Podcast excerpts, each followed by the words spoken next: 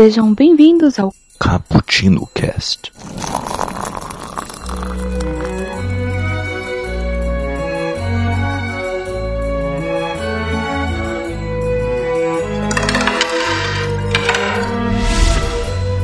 Yo, galera que adoram cappuccino, estamos aqui para gravar mais um Expresso do Dia. E o episódio desta vez vai analisar um clássico da ficção científica, A Máquina do Tempo, de A.G. Wells. Uma obra de 1895, sim. E aqui eu, eu sou o Kaique e passei uma tarde tomando um cafezinho com o povo Eloy. E é uma galera bem simpática, assim, sabe? Não falo muito, mas uma galera bem simpática, assim. Só que eles falam que tem que se esconder à noite. Eu vou descobrir por quê. E aqui comigo estará a Raquel, fiel companheira. Estará. Olá, eu sou a Raquel e eu passei a minha tarde tomando um cafezinho com um grupo que está à espera de um colega. É verdade, né? Será que ele vai chegar logo? Eu não sei, pelo que me disseram, pode chegar a qualquer momento. Bem, enquanto isso, vamos jantar, né, Raquel? Enquanto isso, vamos jantar. É, essa é boa. Bom, galera, vamos lá. Para quem não conhece a obra, uh, esta obra ela fala do seguinte: um personagem conhecido apenas como viajante do tempo, ele tem que ser identificado assim por questão de segurança, tá? Porque convém. desenvolve com base em conceitos matemáticos uma máquina capaz de se mover pela quarta dimensão. Neste caso, considerada como a dimensão do tempo.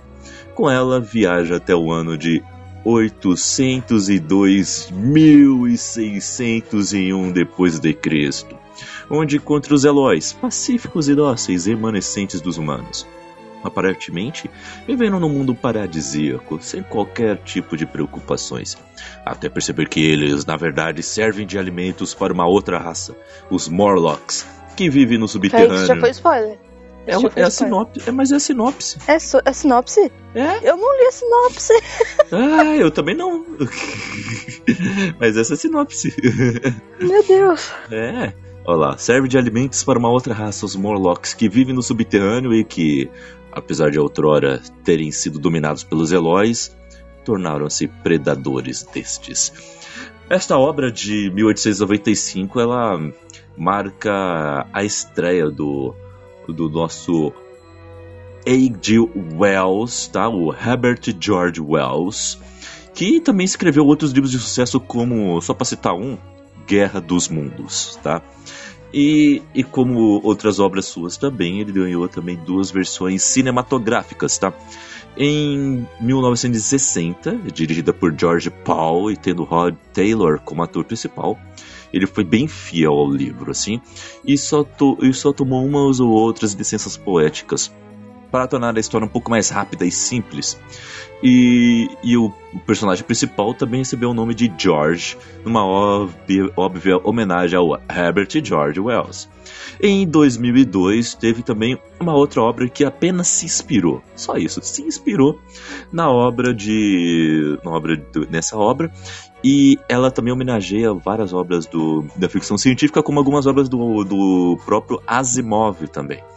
Eu lembro muito bem desse filme porque ele, eu era um criança quando assisti. Você já assistiu esse filme, Kel? Qual? A versão de 2002, A Máquina do Tempo?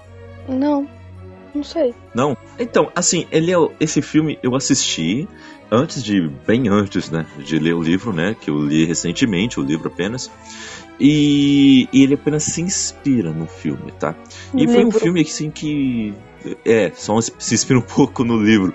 E, e foi um filme assim que teve algumas partes que realmente são um pouco assustadoras, foram um pouco assustadoras para mim como criança. como criança, tá? Porque. Okay, que adora aventureira é assustadora pra você. Não, para com isso. Porque, por causa do seguinte, por causa do seguinte, eu lembro muito bem desse filme. Porque o meu pai, ele achou. Ele achou, ganhou, não lembro muito bem, um VHS que tinha três filmes no VHS. Aí ele tinha A Máquina do Tempo, ele tinha o Todo Poderoso, do Jim Carrey, uhum. e ele tinha um outro que esqueci. qual era o outro. A pessoa era bem Ah, o eclética, Homem né? de- Invisível. Ah, que é também do. Invisível. Que também é baseado no é do Rei. Eu não sei falar o nome dele. Rei J. Wells. Isso, é, tá, tá pertinho da pronúncia. É. É H.G. Wells. Exatamente. Rei J. Wells. Qualquer coisa você Enfim, pode, você pode chamar ele de George Wells também, se você quiser. George. Little George. Mas- Little George. Eu vou chamar ele de Sr. E- Wells, tá bom? Eu acho que fica mais bonito. Sr. Wells. Olha, olha o Ah, eu glamour, também né? acho. Então, esse é. outro que é baseado nele. Mas essa pessoa era eclética, né? Verdade. Ela tá do dois filmar, dois filmes assim, baseados em obras de ficção científica e o Todo Poderoso no meio.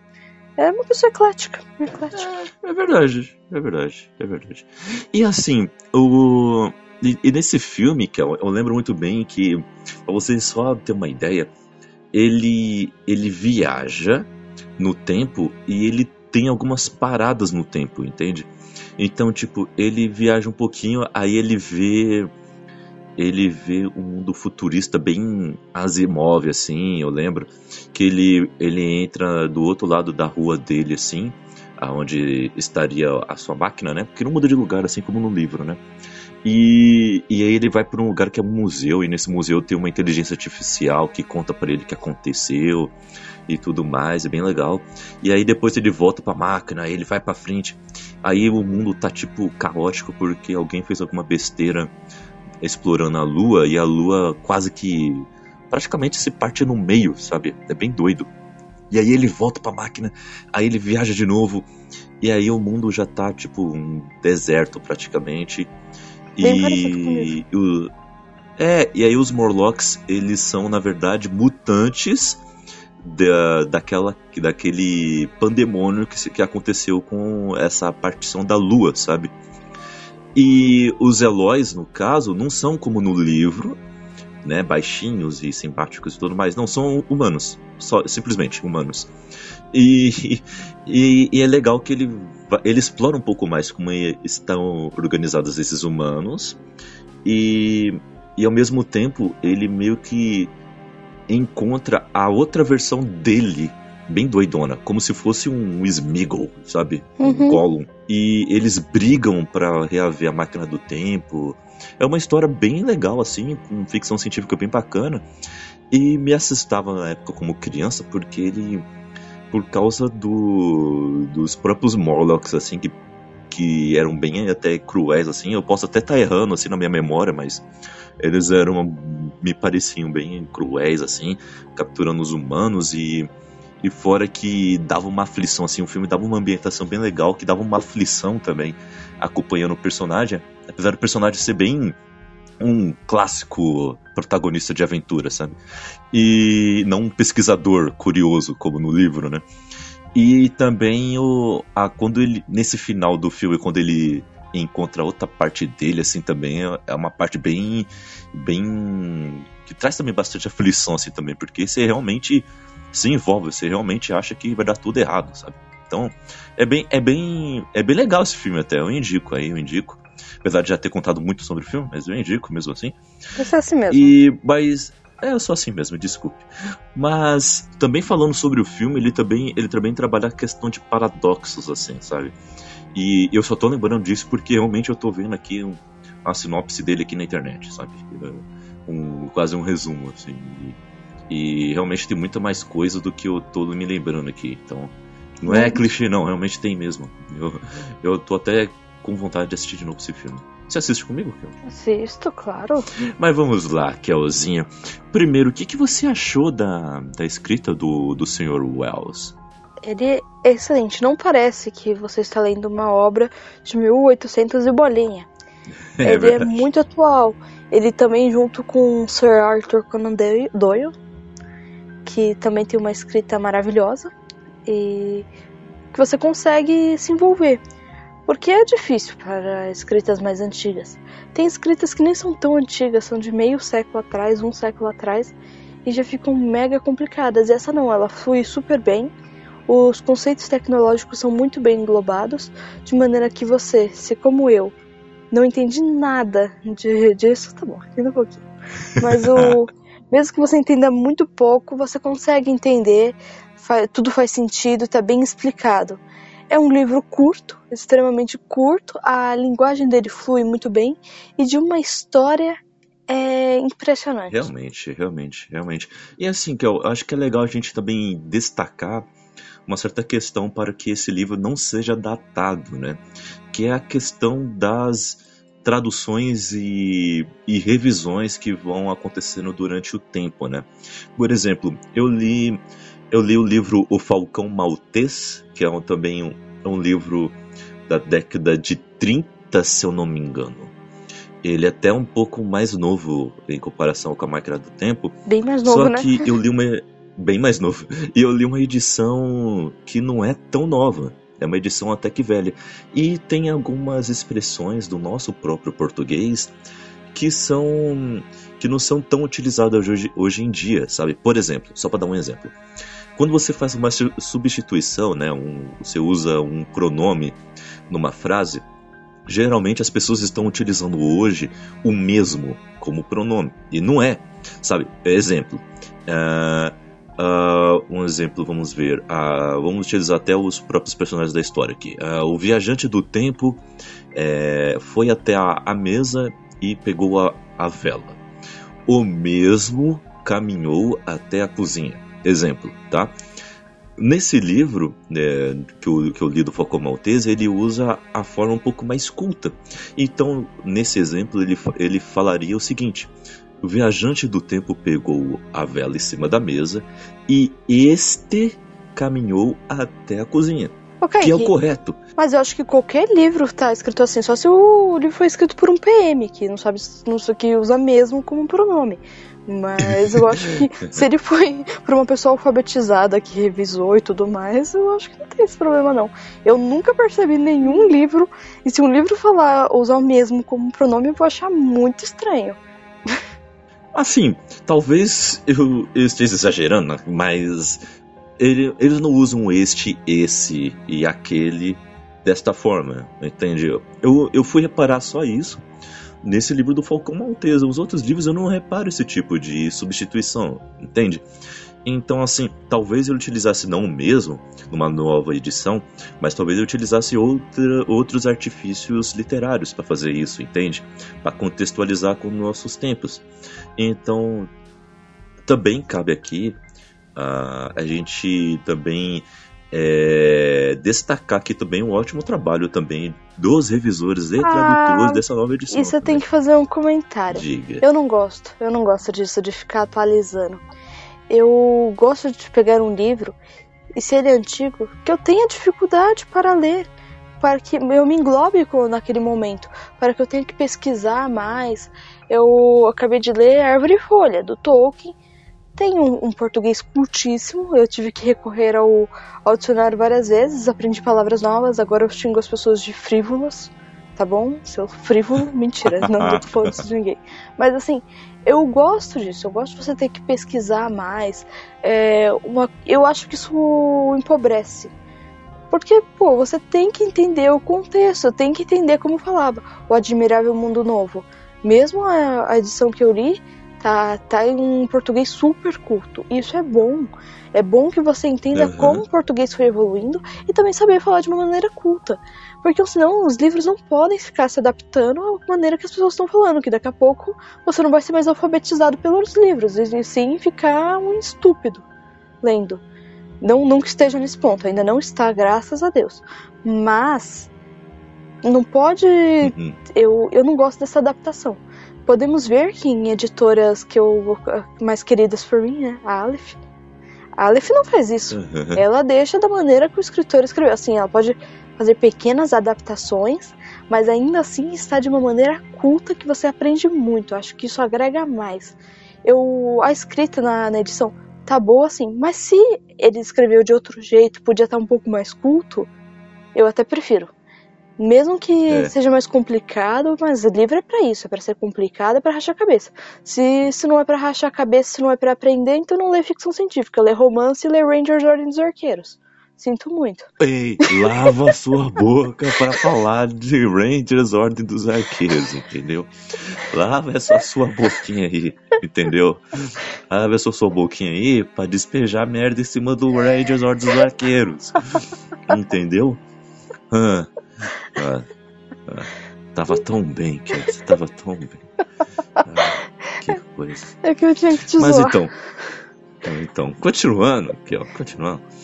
É, uma coisa também que é legal a gente destacar sobre essa obra é que a questão de viagem no tempo ela já era explorado na literatura e nas artes há muito tempo, já é dito isso.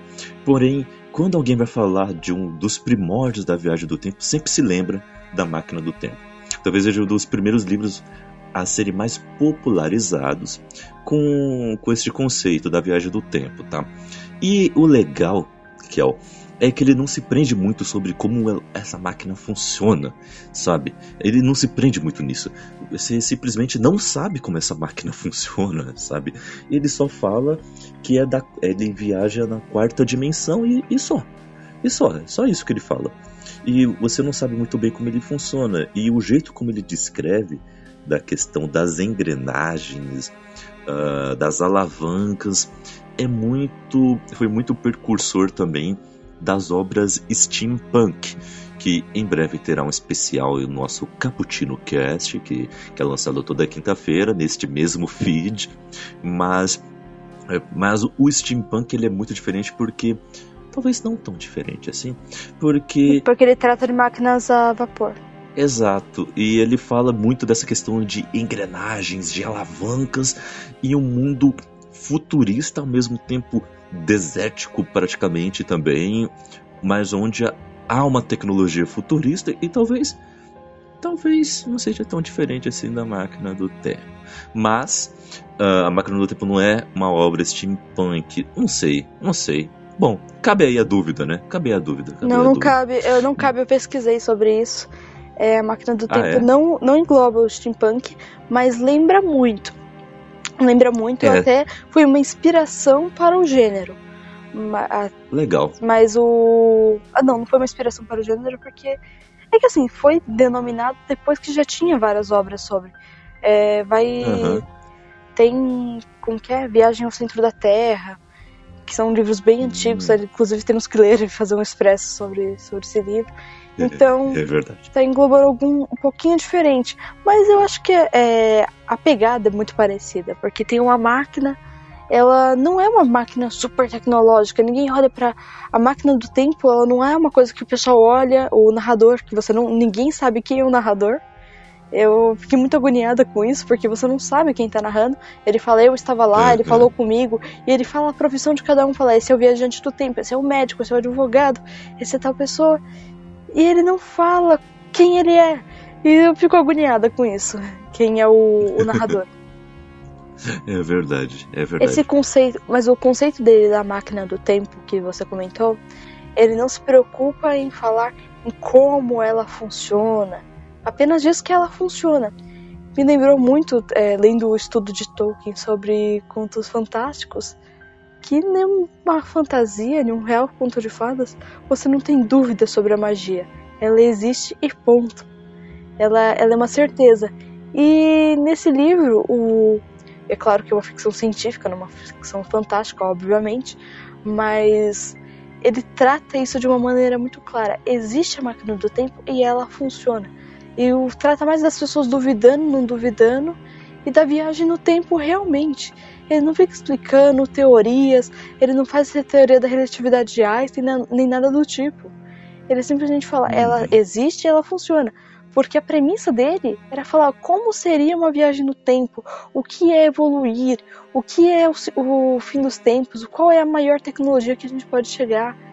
Esse, e isso que a gente vai falar um pouco depois, que é uma coisa que ficou muito bom nesse livro. Mas esse conceito é muito legal. Apesar de ser muito bom que depois outros escritores eh, posteriores tenham falado teorias, inventado umas, umas físicas malucas e tudo mais, até usado muito da teoria da relatividade do Einstein, né? É claro, a Einstein ainda não tinha, não tinha feito sua teoria na época do, deste livro, mas então, muito depois isso se aprimorou. Mas o conceito do Wells é muito bom, do Sr. Wells. Exato. É verdade, do Sr. Wells. Do Sr. Wells. É. Mas assim, muitos julgam que essa obra foi a primeira a utilizar esse conceito da viagem do tempo com a questão do veículo, né? Onde você tem um veículo e esse veículo é que proporciona ao operador deste veículo viajar para o, viajar através do tempo de forma proposital e de forma seletiva, né? Mas é, a questão da viagem do tempo em si já existia já há algum tempinho, mas você já fez já um gancho com a história, então vamos já ir direto para a história. Eu acho que a gente já contextualizou bastante aqui. E vamos lá então.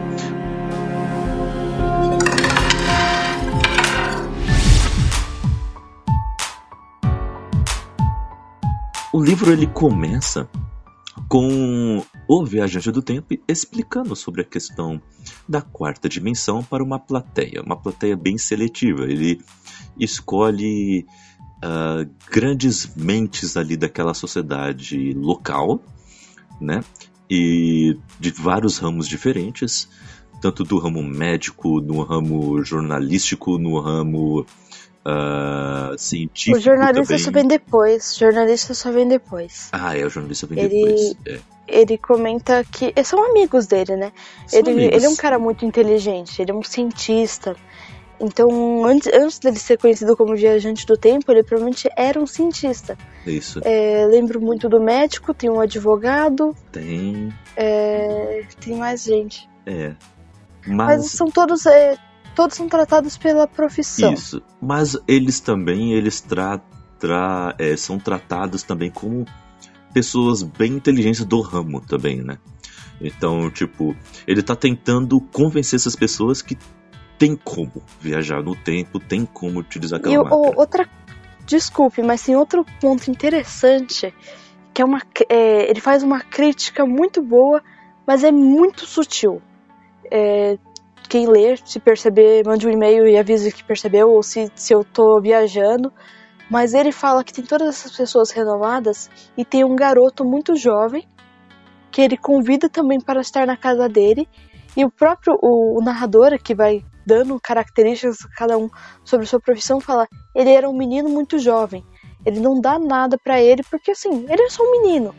E ele, o viajante do tempo dá um dá um apreço por ele, ou seja, ele é um cara muito inteligente apesar de jovem. E o que naquela época era difícil de ser considerado. Lembrando que estamos numa época muito preconceituosa. Então as pessoas que são jovens, principalmente abaixo dos 21 anos, são praticamente idiotas e não são capazes de escolher nada nem de pensar.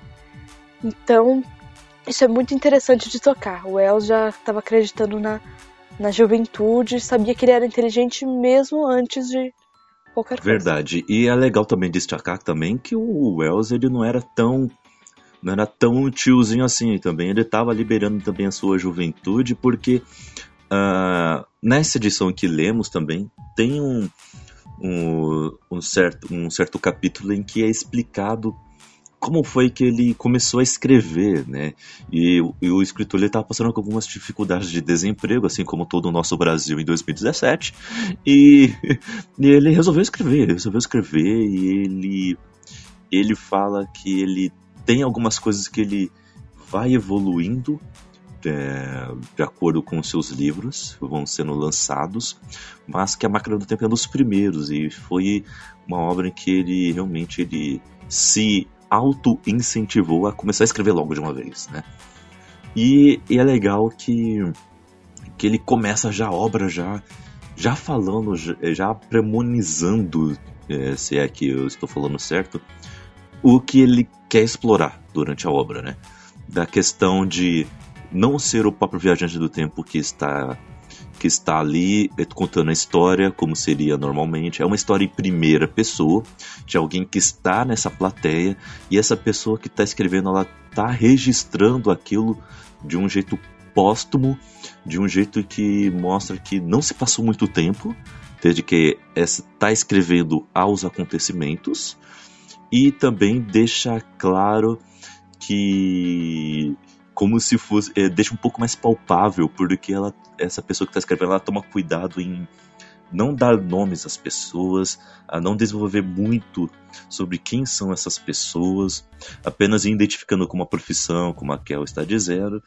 Então deixa um pouco mais palpável, né? É como se você realmente estivesse, tipo, você fosse parar em uma casa desconhecida e você revirando ali naquela casa nova, você achasse esse esse escrito e caramba, olha o que aconteceu nessa casa, sabe? Algo assim, sabe? Não sei se foi isso também que você. Ele é achou. é meramente um relato, né? Ele é um ele relata para que isso não fique perdido. Isso. Ele quer dizer, ele quer contar que o viajante do tempo existiu, que tudo isso é verdade, que ele fez uma máquina do tempo, que ele viu com os próprios olhos, mas ao mesmo tempo ele não, ele também não tem tanta coragem de dizer eu sou tal pessoa e estou testemunhando que tal doutor fez isso porque isso pode ser perigoso até para a família e tudo mais. É. é uma, como eu disse, é uma época complicada, então eles podem ser muito julgados por essas inovações. É, exatamente, exatamente. E o viajante do tempo é julgado por causa disso durante a obra, né? É legal porque a obra ela tem essas duas partes, né? Tem a parte onde que é passada no entre aspas presente, né? uh, aonde está o personagem que está é, escrevendo o relato. E ela é passada em 802.601 com um relato do viajante do tempo, né? Ele, é, como a gente contou em nossa apresentação, uh, tem esse jantar onde tem esse pessoal e esse pessoal está esperando o viajante do tempo. E esse viajante do tempo ele chega todo com muita fome, com todo machucado, e, mas ao mesmo tempo ele está feliz. Sujo. É, tudo sujo, e ao mesmo tempo que ele está todo ferrado, ele está feliz porque ele é, teve uma descoberta. Então ele está doido, assim, para contar para essas pessoas. Só que ele mesmo assim ele tem a paciência de: peraí, deixa eu tomar um banho primeiro, deixa eu comer e aí eu vou contar para os senhores o que aconteceu comigo. E então isso acontece. Ele quer muito comer carne, né? Ele quer isso. muito comer carne. Ele chega e fala: Estou faminto, eu preciso comer carne. Preciso comer carne. E agora vamos falar da viagem dele no tempo, que eu acho que a gente está muito tempo falando. É porque. Só contextualizando. É porque é uma obra com que é curta, mas que ela tem muita coisa para dizer, né? Ela tem muita coisa para falar, assim. Sim. Tanto na. Ela fala nas entrelinhas. Isso, tanto que na resenha que eu, que eu fiz para o Bookstime, se você pode ler lá também, e esse podcast estará anexado nessa resenha também. Você vê que eu, eu escrevi muitos parágrafos, assim, numa obra curta, assim, porque ela traz muito o que pensar, né? Que ela traz muito, muito. E. Extremamente. O, então, depois que ele come, que ele toma um banhozinho, ele leva os senhores para a sua sala de estar a sala de fumar. A, a sala de fumar, é verdade. A sala de fumar. Sala de fumar. E ele fumando, ele diz o que aconteceu com ele. E é legal que o que o que o, o escritor do relato ele diz muito sobre aquela atmosfera, né? Ele fala assim, tava tudo escuro, as, as velas elas só iluminavam as expressões do viajante do tempo, então não posso dizer muito sobre as expressões dos outros senhores. Só posso dizer sobre o que eu, sobre as minhas impressões e as impressões do viajante do tempo. Então, eis aqui o relato dele. E então começa.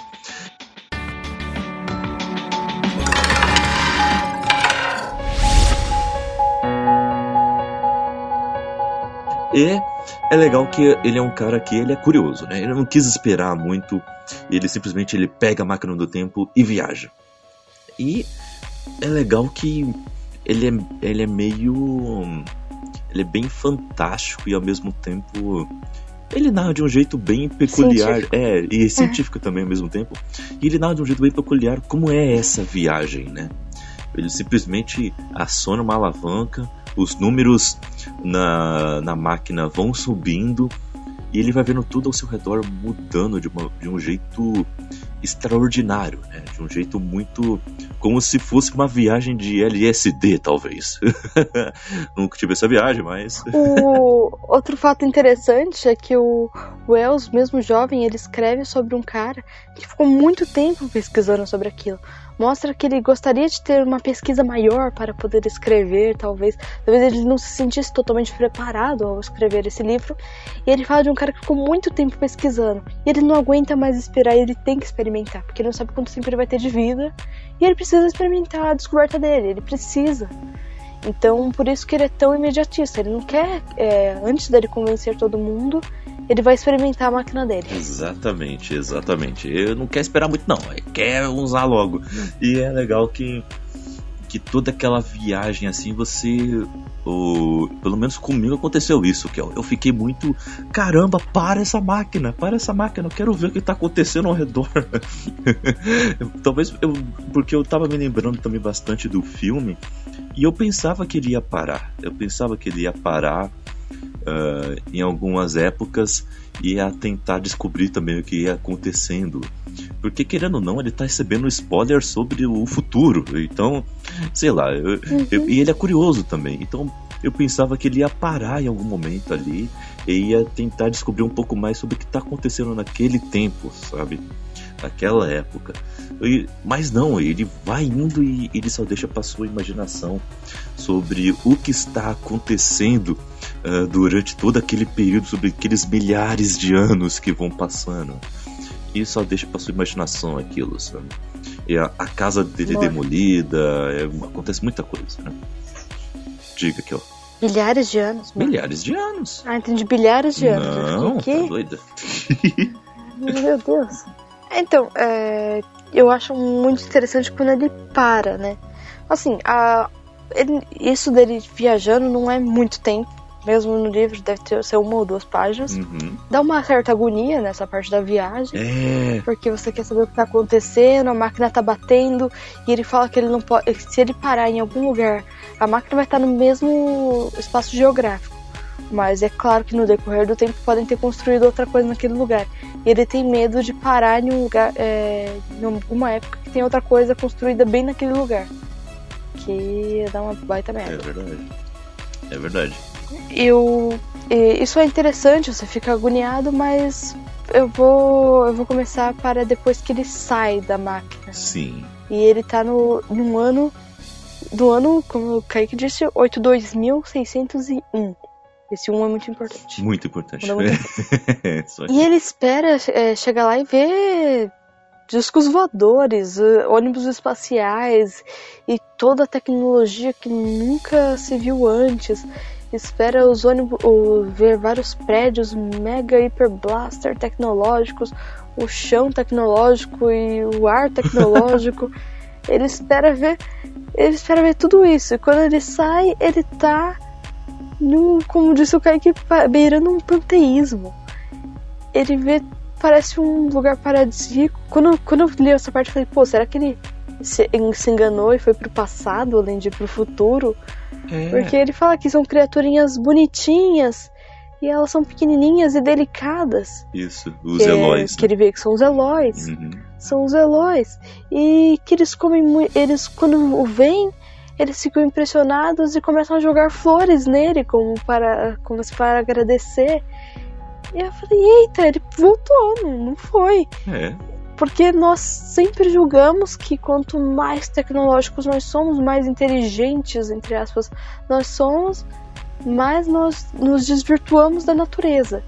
E é aí que vem uma ah, eu acho que uma crítica que quebrou as minhas pernas totalmente que ele faz, é, que o próprio viajante do tempo comenta, que o nós tentamos nos afastar da natureza mas eles chegaram à plena consciência que eles não podiam viver assim a natureza e começaram a ajudar a natureza depois de muito tempo. O, eles chegaram num avanço tecnológico a ponto que eles não precisavam mais ser inteligentes. Os Eloys são simplesmente estúpidos. Eles são tolos, eles são simples, são bobos, são amorosos, são quase os ursinhos carinhosos. Eles, eles são muito. Eles não são uma criatura complexa, eles falam frases simples, eles têm um idioma diferente, mas ele logo começa a entender porque as frases são muito simples, não, não tem nada de complexo. Ele quer entender o que tem de complexo, mas não, eles se reúnem, eles dormem todos juntos, eles comem todos juntos e comem sempre frutas porque eles são vegetarianos os Eloys. E também porque os animais também parecem ter, terem se é, terem sido extintos ali, parece, né? É. Porque eu não lembro dele ter visto algum animal durante, durante o, a viagem dele no entre 802 e 601. eu não lembro. Você lembra? Acho que não eu, eu não lembro, mas talvez por eles não terem criadouros de, de animais. Eles estão é. soltos pela natureza e.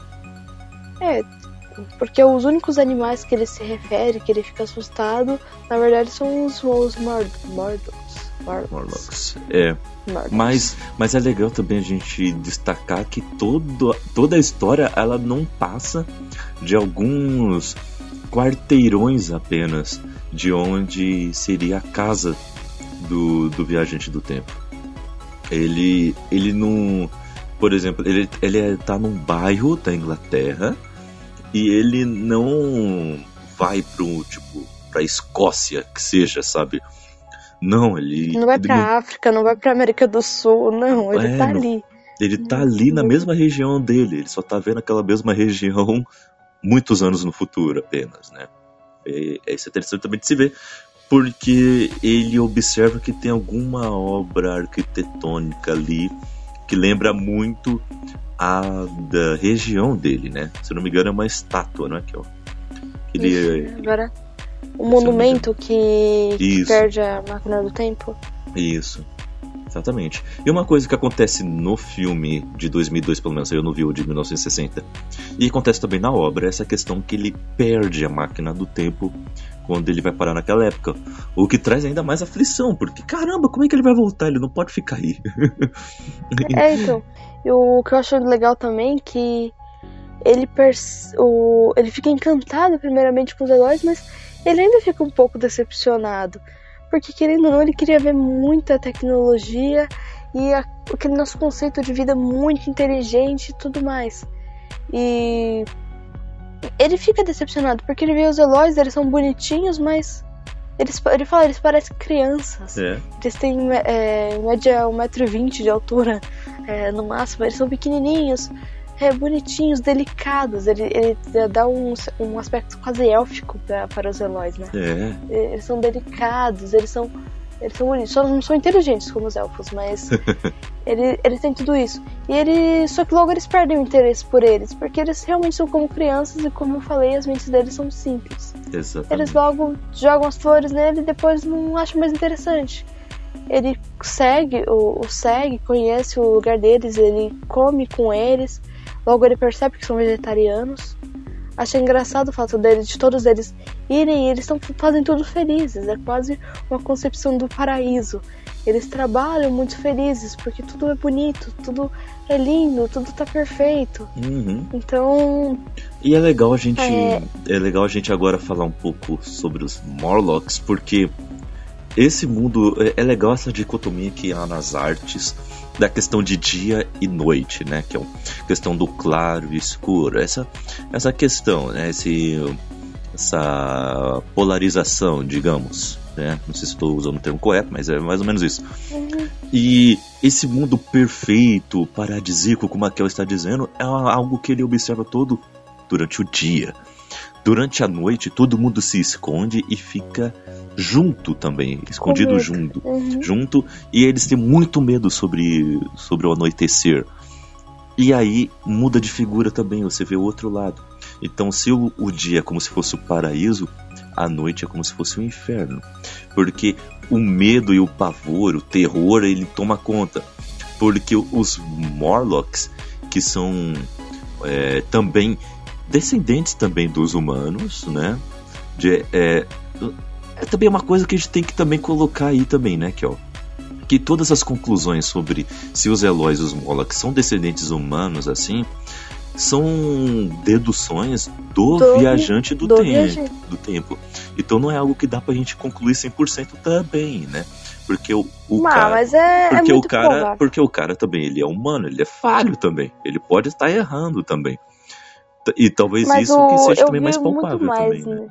Então vamos falar um pouco sobre o, os Mordocks e depois eu vou comentar uma, um outro aspecto que eu vi, dentre muitas críticas que tem implícitas também viu uma outra coisa. Sim. Mas assim, enfim, quando chega a noite, é, quem tem. ele- na, na verdade, primeiramente, ele não conhece, ele não conhece de cara os, os Morlocks. Ele vê de longe e pensa que são fantasmas. Ele vê que eles são extremamente brancos, porque eles não tomam, é, não tomam sol, eles não têm. Eles são muito brancos e ele pensa que são fantasmas, e por isso que os Eloys têm medo. Ele vê, ele fica impressionado e fala assim: Nossa, vi fantasmas. Porque ele dorme do lado de fora, ele gosta de dormir na, ao ar livre. Uhum. E, e quando ele vê isso, ele fica curioso. E depois ele, que ele conhece a. A Wiki. Wiki. Como que é o nome dela, Kaique? Putz. Wenka. Wind. Wiki. Wind. Wiki. Wind. Wind. Wind, por aí. É, então. Putz, eu sempre esqueço o nome dela, mas ela é uma graça. Quando ele consegue conhecer finalmente os, os Mordocks, ele descobre que eles não gostam de fogo nem nada que tenha calor, Aham. que eles parecem macacos e são extremamente albinos. Exato. Extremamente albinos, mas são albinos, né? E são cegos, né? albinos é... São cegos. é, eles são cegos, descobre que eles têm máquinas, Sim. que eles sim, é, trabalham com máquinas e gostam das máquinas e são carnívoros. Isso. Aí, aí vem o ponto que você falou, é verdade, não tem animais lá. Os animais são todos extintos. Uhum. E por eles serem carnívoros, eles comem a única carne que tem lá. Que por algum acaso são os Eloys. Azar dos Eloys, né? É azar dos Eloys mesmo. E o. Primeiramente, ele pensa que eles são criaturas agradáveis, porque o primeiro, primeiro contato que ele tem parece que eles estão tentando fazer uma amizade com ele. Depois ele descobre que não é bem uma amizade, eles querem realmente comê-lo. Exatamente.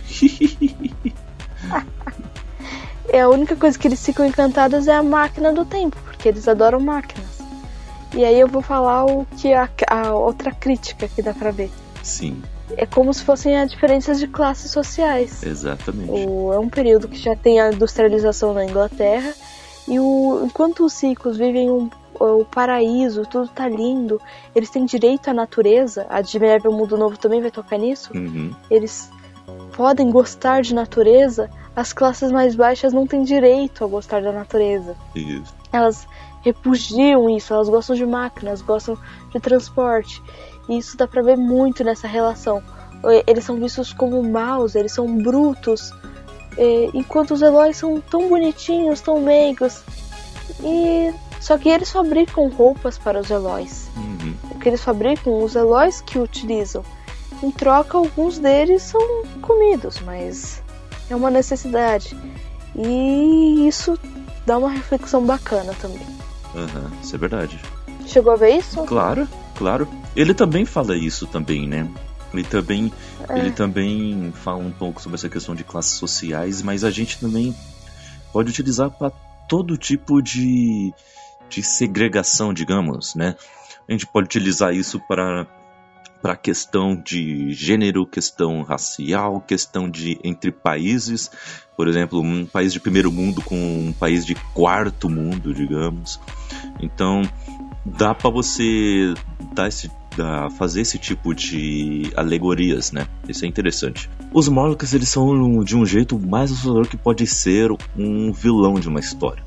Que é o seguinte, ele é como se fosse uma força da natureza. Ele não fala, eles não, eles não falam como, por exemplo, o filme de 2002, o- os Morlocks falam e são como seres normais, assim eles não falam nessa obra, eles eles não têm explicado direito como é que eles é, como é que eles fazem o que fazem, por que eles fazem o que fazem. Simplesmente são como uma força da natureza. Eles são inteligentes, então eles armam planos para pegar o viajante do tempo, para pegarem os, os. Eles eles têm fome, por causa dessa fome eles eles são vorazes, eles querem logo pegarem a sua presa. Então é algo super interessante de ver como construir também um, vi- um vilão, né? um grupo vilanesco. Né? É, é algo como Lovecraft também aborda bastante suas obras. Né? Ah, os seus monstros eles não, não falam muito não. Eles simplesmente são inteligentes e são como uma força da natureza também. Eles simplesmente querem o que querem. Então isso é muito legal. Mas o, eu vou te falar que eu, eu sou meio para, para, paranoica, né? É. Então quando eu comecei a ler, eu falei assim, pô, será que eu, eu surgiu várias possibilidades na minha cabeça. Se surgir na sua cabeça, saiba que você é tonto que nem eu e não é nada disso. mas primeira, primeiramente eu fiquei, pô, mas será que os Mordocks não são maus e na verdade eles são Eloys que foram rejeitados? Eu também pensei que na verdade os Eloys fossem os vilões e, os, e eles estivessem aprisionando os Mordocks. Eu pensei várias coisas, também nessa questão social e e tudo mais, eu falei assim, pô, será? Eu também pensei na questão racial, né? Que eles podiam ser como os escravos, né? Que eram simplesmente pela aparência, porque eram não desde o início da escravidão, mas em certo período da escravidão, de negros serem sempre escravos e, e tipo, trabalho em máquinas e perigoso sempre é uma condição insalubre. Eu fiquei lembrando das minhas aulas de segurança do trabalho, falando, nossa, isso aqui é insalubre, não pode. não pode ser insalubridade. Eu fiquei pensando várias coisas. Eu falei pro Kaique, né? Será que eles não são Eloys que estão doentes, né? Será que eles podem ser Eloys que ficaram doentes e eles desprezaram também? Uhum. E agora tem medo porque eles desprezaram. Eu, eu sou bem paranoico. Fiquei pensando várias coisas e não era nada disso. É, mas o, o que você. A sua teoria também não é tão doida assim, não, porque tá aí outro vilão que temos em nossos, nossos dias também, que não é tão ficção assim, que é a questão de vírus, né? Então, se eles fossem os Eloys doentes também, eu acho que seria bem cabível também, sabe? É que eu pensei na lepra, porque eles eram brancos. Eu pensei na lepra, uhum. porque eu, em tempos, principalmente bíblicos, pessoas com lepras, é, lepra eram dadas como amaldiçoadas, elas eram muito exiladas, eram à margem da, da sociedade. E eu lembrei muito disso. Uhum. Pensei, né, que talvez eles não. Uhum. É, realmente, realmente.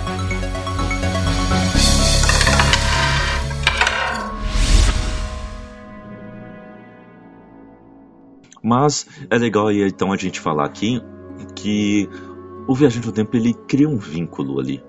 Ele cria um vínculo com, aquele com aquele tempo, com aquela época, ao mesmo tempo que ele está procurando a máquina do tempo e arma planos para tentar reavê-la. É legal que ele cria um vínculo ali na forma da Eloy, que a gente está esquecendo o nome dela aqui, mas leia a obra e, e que você vai ver quem é ela. Ela começa com WE, só que eu não lembro se era Wendy ou Wiki. Uhum, por aí. Mas era, começa com WE. É por aí. E assim, ela, ele salva a vida dela em. É, em, um do, em uma das tardes em que ele tá, tipo, frustrado e só observando como é que é aquele tempo, ele vê que ela tá se afogando e ninguém tá lá para salvá-la, ninguém quer salvá-la. Outra coisa interessante sobre eles, né? Outra, outro fato interessante. Apesar de eles estarem sempre juntos, sempre felizes, sempre tudo que eles necessitam fazer eles fazem juntos, eles tomam banho juntos, eles comem juntos, eles dormem juntos. Quando um passa por, os outros não se importam. É tanto se fosse um Mordok pegando algum para comer, eles dificilmente iam sentir falta daqueles, como ele disse, eles perdem interesse muito rápido. Eles estão lá no grupo, se alguém saiu do grupo, ainda tem um grupo, então. Exatamente. Aquela pessoa que se saiu prejudicada. Então eles não têm, eles não dão importância um para os outros. Também mostrando muitos grupos de pessoas que o importante é ter o grupo, né? Se um sai, se o outro entra, problema dane-se. É. É, então, quando ela tá se afogando, ninguém se, se importa com ela, porque ninguém vai se arriscar. Eles são um grupo, ela saiu do grupo, problema dela. Ela sente cãibra, né? Ela tá nadando, tem uma cachoeira, uhum. a correnteza está levando ela e ninguém vai salvar. É. Então, Viajante do Tempo salva essa, essa Eloy. Exatamente. É legal ver isso, né? Que apesar de ter união, não tem tanta união assim, né? Não tem camaradagem, não tem amizade, né?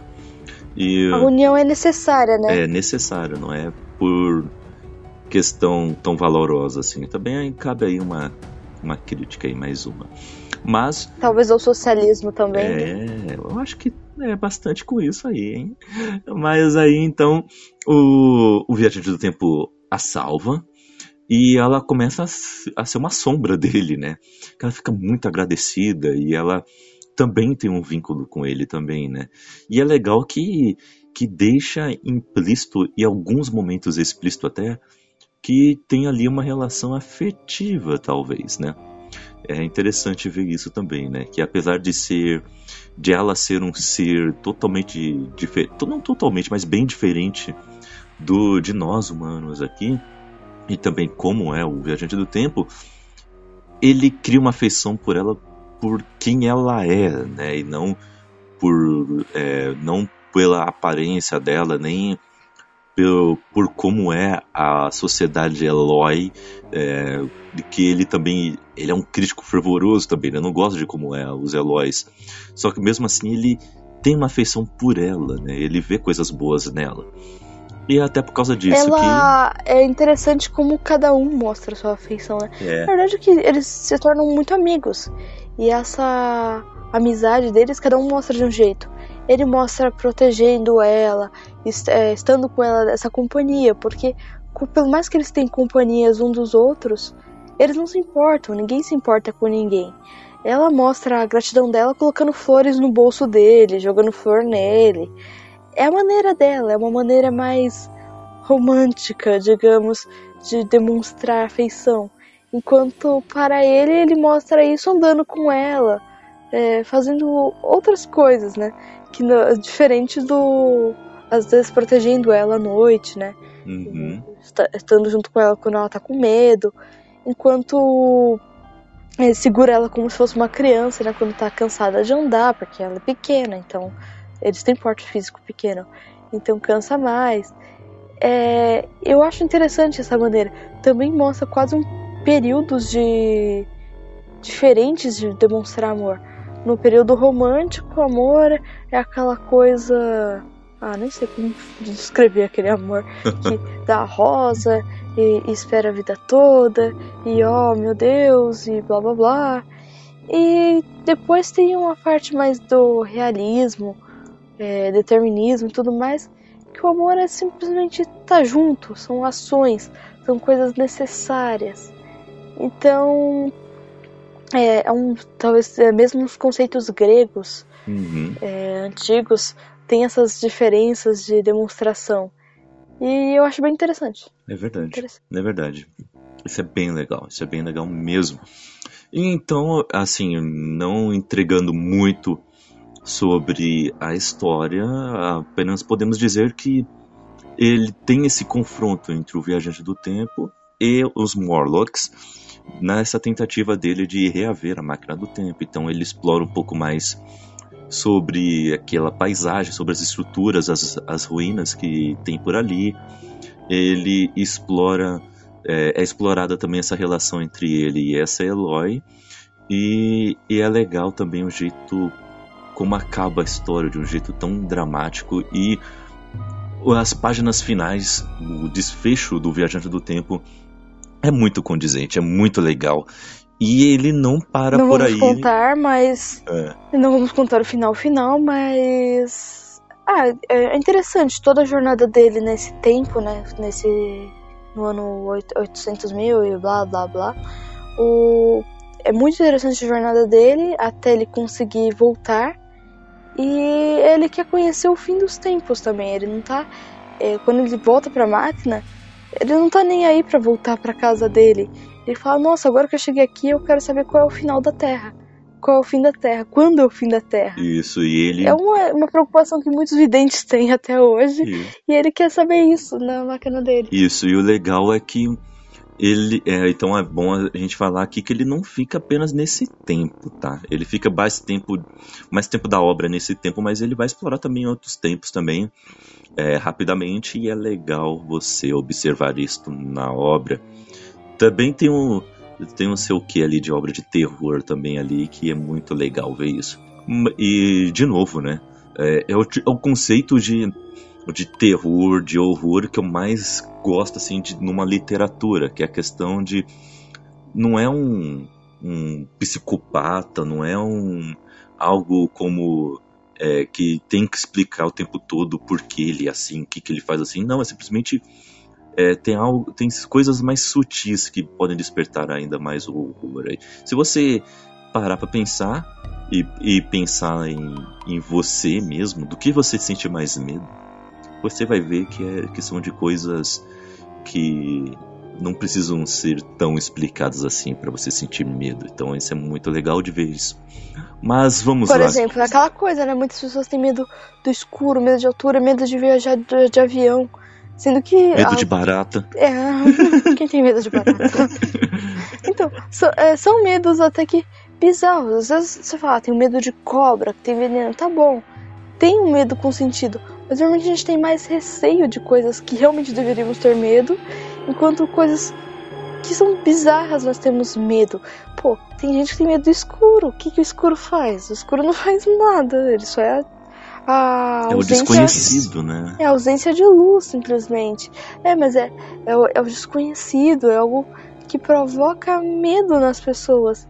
Ah, medo de do avião cair, pô. Gente, você tem que ter medo o dia que você andar de lotação na Brasilândia. De, depois das 11 horas da noite, você não tem mais medo de avião, não. E se tem, é, tá bem errado. Né? é, bem isso, bem isso.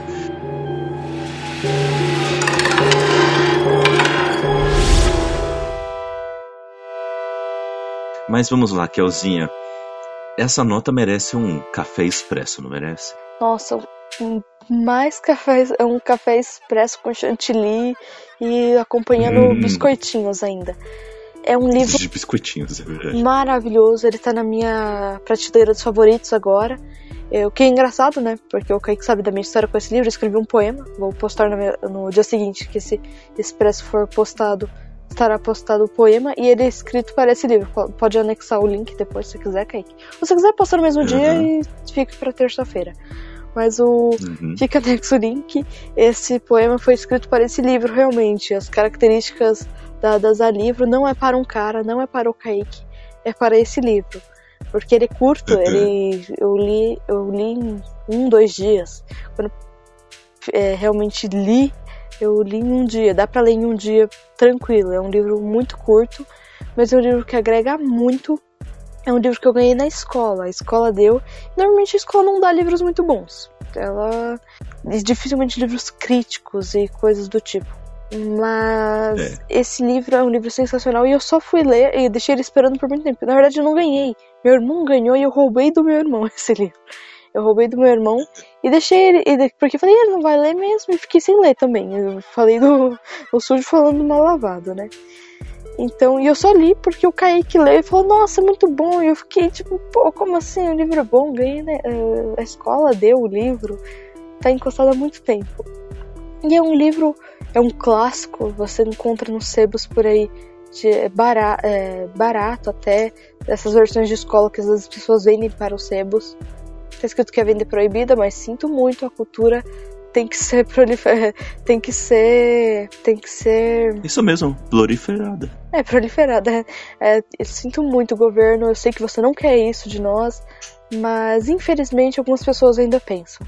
Desculpe. olha aí, Kelzinha, olha aí. E, e assim, eu indico muito para vocês, caros ouvintes e leitores, porque esse livro é excelente, ele tem muitas críticas, ele também ele traz como estrutura narrativa alguns pontos excelentes, assim. Apesar de ser um dos livros de estreia do, do Herbert George Wells, ele, ele já mostra o quão talentoso ele é.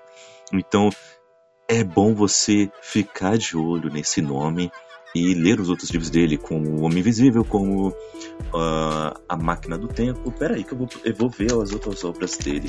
Vou aproveitar que eu tô aqui no, no Scooby. Pesquisei aqui Ed Wells, deixa eu ver.